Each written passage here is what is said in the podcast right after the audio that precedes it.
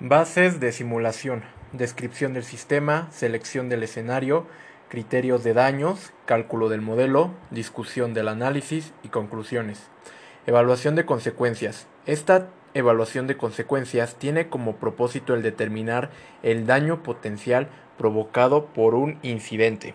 La evaluación de consecuencias debe contemplar como mínimo la cantidad de sustancia liberada, los procesos físicos y mecanismos de dispersión por los cuales una sustancia puede alcanzar y afectar a las personas próximas al lugar de la fuga o dañar al ambiente, la cantidad de sustancia, radiación o sobrepresión que pueda alcanzar a las personas o a propiedades y los efectos esperados de la sustancia liberada. La evaluación de consecuencias tiene como propósito el determinar el daño potencial provocado por un incidente, la evaluación de consecuencias debe contemplar como mínimo la cantidad de sustancia liberada, los procesos físicos y mecanismos de dispersión por los cuales una sustancia puede alcanzar y afectar a las personas próximas al lugar de la fuga o dañar al ambiente, la cantidad de sustancia, radiación o sobrepresión que pueda alcanzar a las personas o a propiedades y los efectos esperados de la sustancia liberada. La evaluación de consecuencias debe contemplar como mínimo la cantidad de sustancia liberada, los procesos físicos y mecanismos de dispersión por los cuales una sustancia puede alcanzar y afectar a las personas próximas al lugar de la fuga o dañar al medio, ambiente, la cantidad de sustancia, radiación o sobrepresión que pueda alcanzar a las personas o a propiedades y los efectos esperados de la sustancia liberada. Existe una gran variedad de modelos que se utilizan en la evaluación de consecuencias. Los modelos de fuente se emplean para definir cualitativamente un escenario de liberación. Los modelos de fuente se emplean para definir cualitativamente un escenario de liberación, estimando la tasa de descarga, la cantidad total liberada o duración de la liberación, la extensión de la evaporación de un charco líquido y la formación de aerosoles. Los modelos de dispersión convierten los resultados de los modelos de fuente en concentraciones viento abajo. Los modelos de impacto permiten predecir las zonas de afectación debidas a fuego y explosión.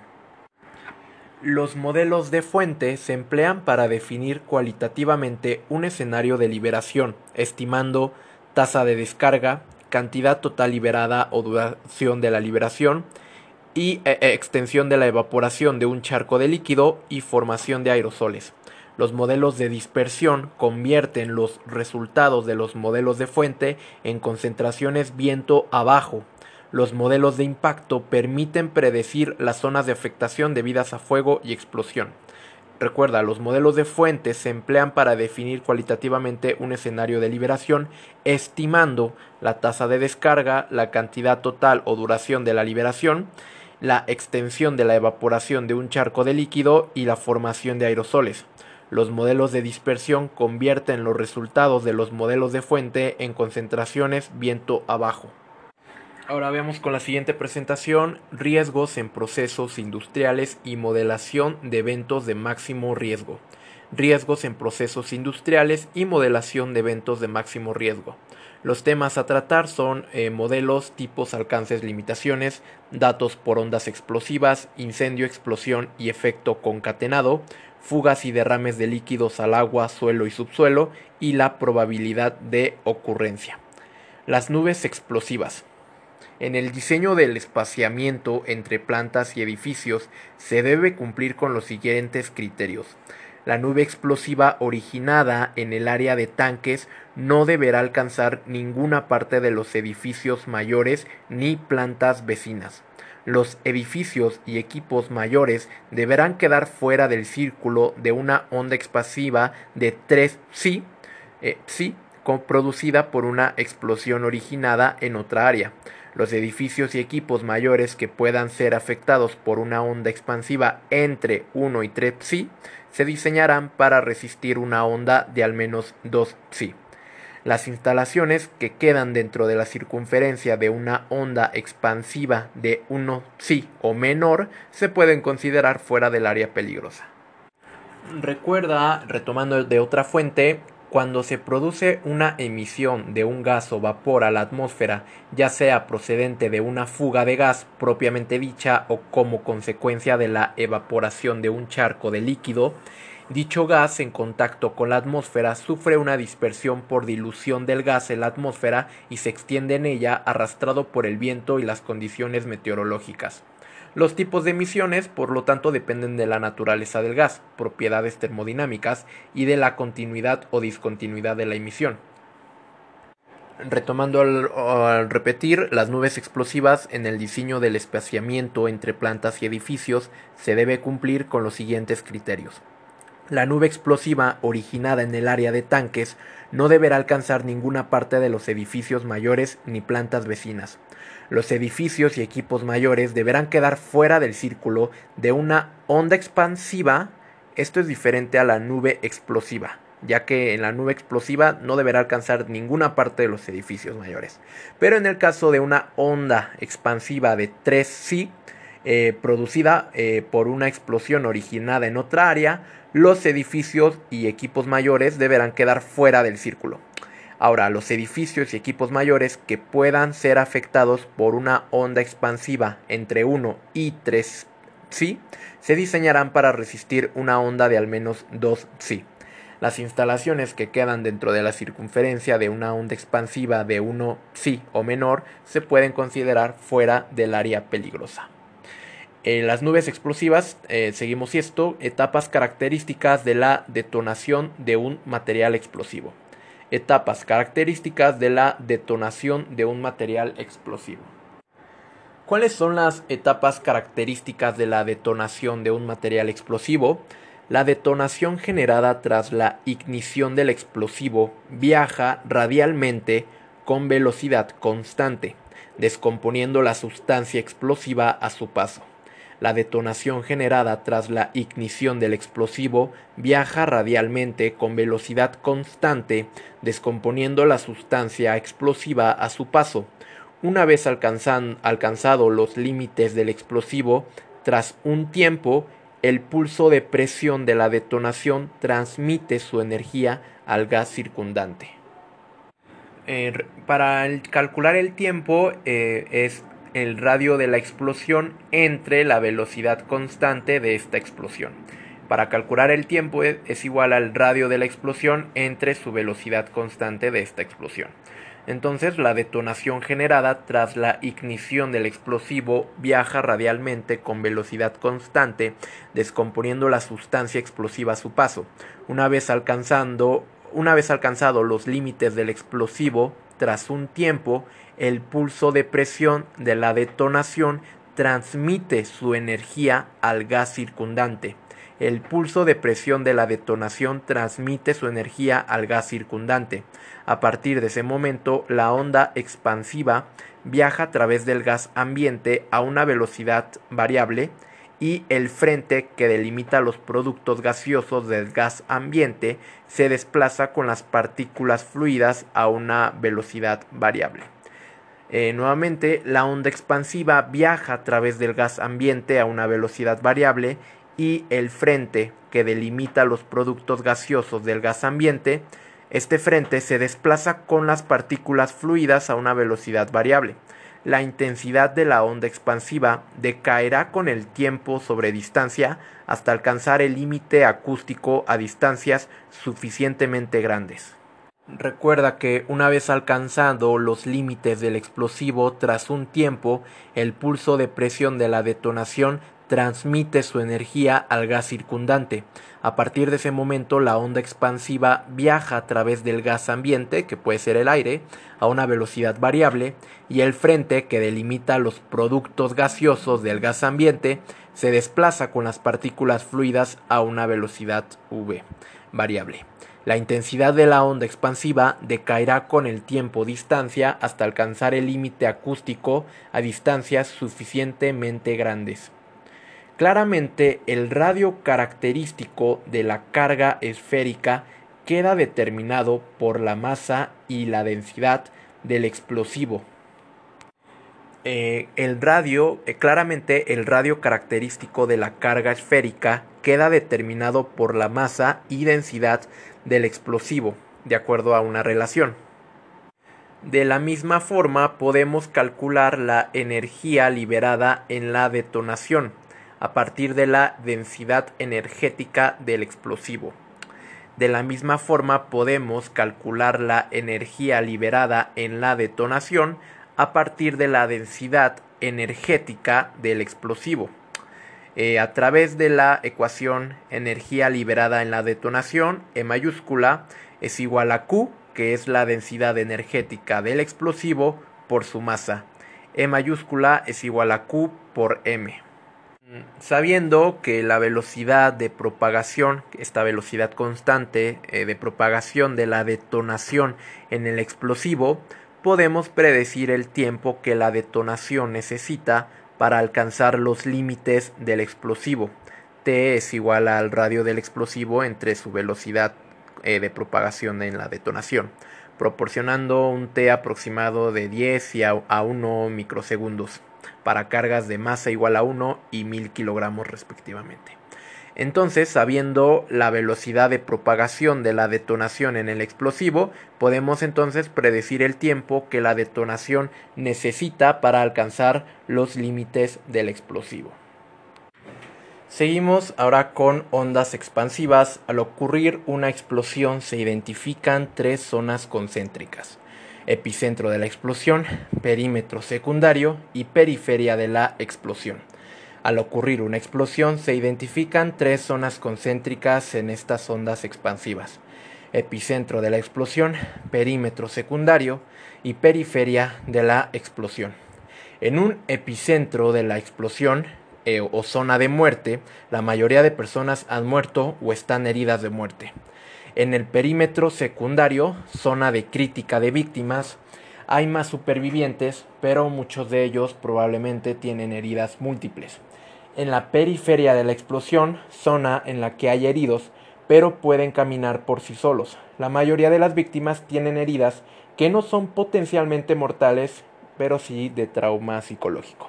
Una explosión crea una onda expansiva que si es intensa puede desgarrar un tejido.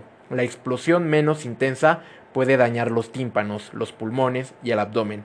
Las ondas expansivas también arrojan proyectiles a muy alta velocidad que pueden lesionar cualquier parte del cuerpo.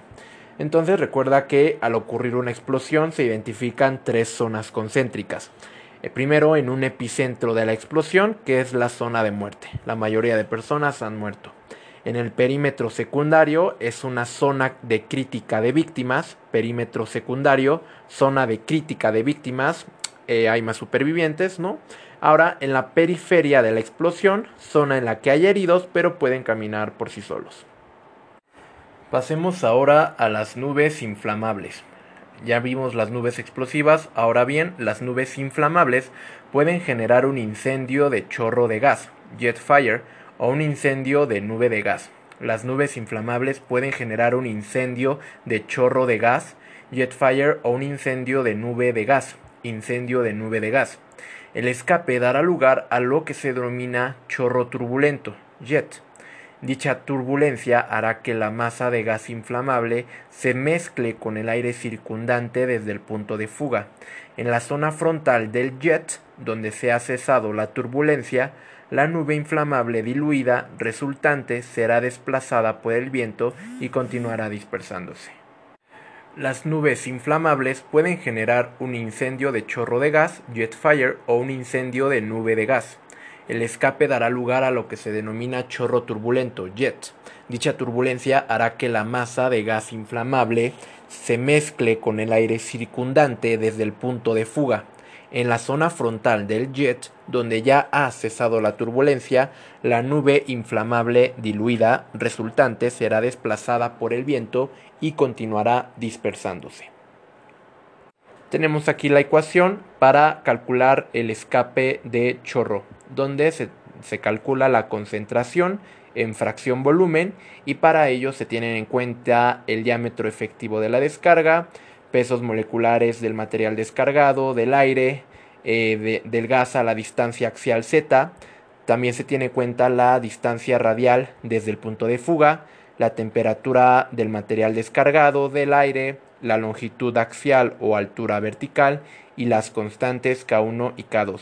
Esto es para calcular la concentración en fracción volumen para el escape de chorro. Esto, claro, dentro de las nubes inflamables de este tema. También para calcular la pluma de dispersión, la expresión para determinar la concentración lleva incluida la fuerza de gravedad, el flujo volumétrico del material descargado, la temperatura del material descargado eh, y constantes. Y de hecho existen ecuaciones para determinar la distancia a la cual ocurre la transición entre escape de chorro entre escape de chorro a pluma de dispersión. Entonces, para determinar la distancia a la cual ocurre la transición entre escape de chorro a pluma de dispersión, se usan pues las ecuaciones aquí marcadas donde se calcula la, esta distancia de transición y se tiene en cuenta para la ecuación la velocidad del material descargado, las constantes y la fuerza de gravedad. Para determinar la longitud axial del evento, que la longitud axial es esta longitud vertical, así como ser integradas al volumen y cantidad del material inflamable aplicables a un escape de chorro y a una pluma de dispersión, se utilizan estas ecuaciones. Entonces, para determinar la longitud axial del evento, así como ser integradas al volumen y cantidad del material inflamable aplicables a un escape de chorro y a una pluma de dispersión, se utilizan estas ecuaciones. Una de ellas calcula eh, la masa del material inflamable en la nube que está entre los límites de inflamabilidad en kilogramos. Una de ellas calcula la masa del material inflamable en la nube que está entre los límites de inflamabilidad en kilogramos. Esta fórmula tiene en cuenta la, eh, el volumen de la nube entre los límites de inflamabilidad, el volumen de la nube entre estos límites y la distancia a la que la concentración del material alcanza el límite de inflamabilidad menor. También está la ecuación, está la ecuación para determinar la altura de la pluma de dispersión, donde G mayúscula indica el gradiente de la temperatura con respecto a la altura. Esto recuerda que es para calcular Z máxima. La altura calculada de la pluma, Z máxima, puede compararse con la altura a la cual la concentración alcanza el límite menor de inflamabilidad. Si la Z máxima es menor que esta eh, que la altura, la pluma no alcanzará la, la pluma no alcanzará la suficiente altura para diluirse debajo del límite menor de inflamabilidad. Entonces, la altura calculada de la pluma, Z máxima, puede compararse con la altura ZL a la cual la concentración alcanza el límite menor de inflamabilidad. Límite menor de inflamabilidad. Si Z máxima, es decir, si la altura calculada de la pluma es menor que esta altura ZL, esta altura a la cual la concentración alcanza el límite menor de inflamabilidad, la pluma entonces no alcanza la suficiente altura, la pluma no alcanza la suficiente altura para diluirse debajo del límite menor de inflamabilidad. Y luego hay una tablita que nos dice valor de constantes de todas las K para calcular la concentración de nubes de gases inflamables. Ahora veamos a incendios. Incendio es el fuego de grandes proporciones que destruye aquello que no está destinado a quemarse. Incendio es el fuego de grandes proporciones que destruye aquello que no está destinado a quemarse. El surgimiento de un incendio implica que la ocurrencia de fuego fuera de control con riesgo para los seres vivos, las viviendas y cualquier estructura. Aquí vemos un esquema de un incendio donde se muestran los tres regímenes que se pueden observar en función de la altura. Primero el que tenemos a menor altura es la llama persistente, luego sube a llama intermitente y hasta arriba tenemos la pluma de gas. Tenemos entonces a baja altura la llama persistente, luego la llama intermitente y luego la pluma de gas. Estos son los tres regímenes que se pueden observar en función de la altura de un incendio. Y recuerda el triángulo del fuego. Para que exista el incendio tiene que haber fuente de oxígeno, fuentes de calor y combustibles ya sea en los estados físicos de sólidos, líquidos o gases. En el caso de sólido puede ser por pirólisis y en el caso de líquidos pueden ser también por evaporación. El triángulo del fuego es oxígeno, calor y combustible. En esta tabla nos dice la distribución de las fuentes de ignición que originan incendios en la industria química y petroquímica. El 44% es por causa desconocida, mientras que un 10% es por superficies calientes, otro por llamas de quemadores y un 7% son equipo eléctrico, también 7% ignición espontánea y luego chispas y calor debido a la fricción. Luego aquí vemos una gráfica que nos dice límites de inflamabilidad de sustancias químicas, que grafica en el eje Y la concentración de combustible y en el eje de las X la temperatura. Concentración de combustible versus la temperatura. Y acá nos dice pues la temperatura de inflamación, la temperatura de autoignición y que puede haber este límite inferior de flamabilidad Arriba de este van a estar las mezclas inflamables, luego mezclas saturadas, aire-vapor, etc. Altura de la llama en un incendio. Para la, altura de la llama se considera eh, la siguiente expresión, donde L entre D, esto es altura de la llama entre el diámetro del charco, altura de la llama entre el diámetro del charco, va a dar igual a esta fórmula en la que involucra la masa de vapor emitida y la densidad del aire ambiente y también el diámetro del charco y también considera la velocidad adimensional del viento en caso de que el viento esté presente. Y de hecho hay una fórmula para este cálculo de la velocidad adimensional del viento en la que se tiene en cuenta la velocidad del viento en metros sobre segundo, la presión del gas antes del escape y la velocidad másica de combustión.